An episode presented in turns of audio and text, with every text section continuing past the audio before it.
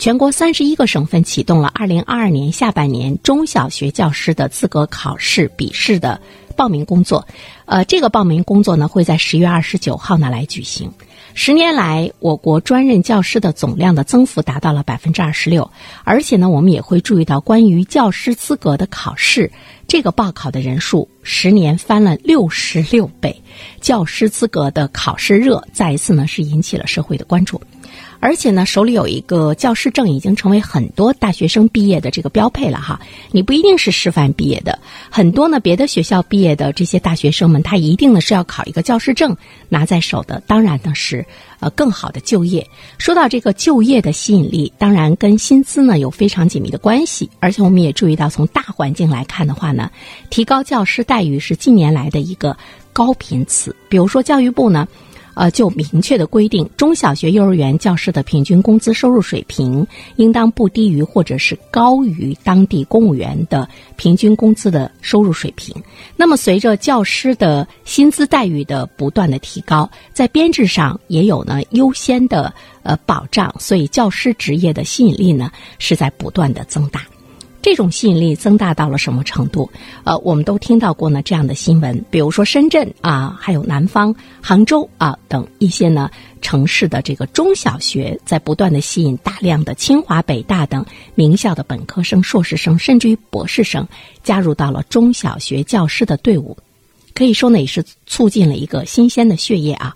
呃，但是我们在这里面看到。教资热和师范热，它真的是表明我们今天的年轻人愿意投身于教育吗？他真的是对教育那样的热爱和感兴趣吗？其实呢，更多的大家可能是冲着一个事业编制吧，或者是呢，冲着教师职业的旱涝保收的稳定性。这个呢，也是迫于目前的这个经济的状况，还有就业的难度，以及大家对这个生存的最基本的这样的一个需求，我觉得是无可厚非的。对一个职业是不是热爱的前面，大家首先是想到的，我得活下去，我要有一份好的收入，这个呢是符合人性的。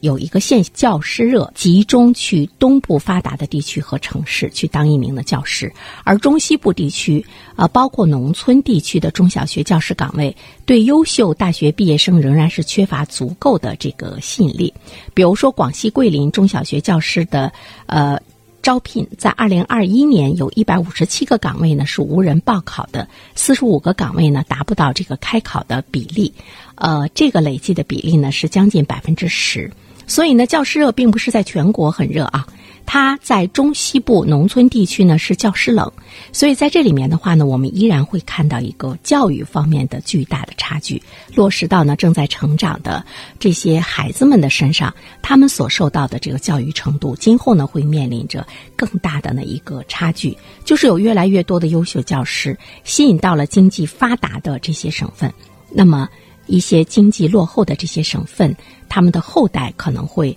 受不到呢这个。更高质量的这样的一个教育，那么城乡的教育差距、东西部的地区的教育差距，它进一步呢向我们展示了一种因为人员的流动所造成的教育的这个不公平。这个怎么样去这个改变？比如说，怎么样去改善农村小学教师的工作环境，提高农村中小学教师的待遇？就是提高这个待遇，恐怕呢是最基本的。不然的话，他就走了，他就跑了，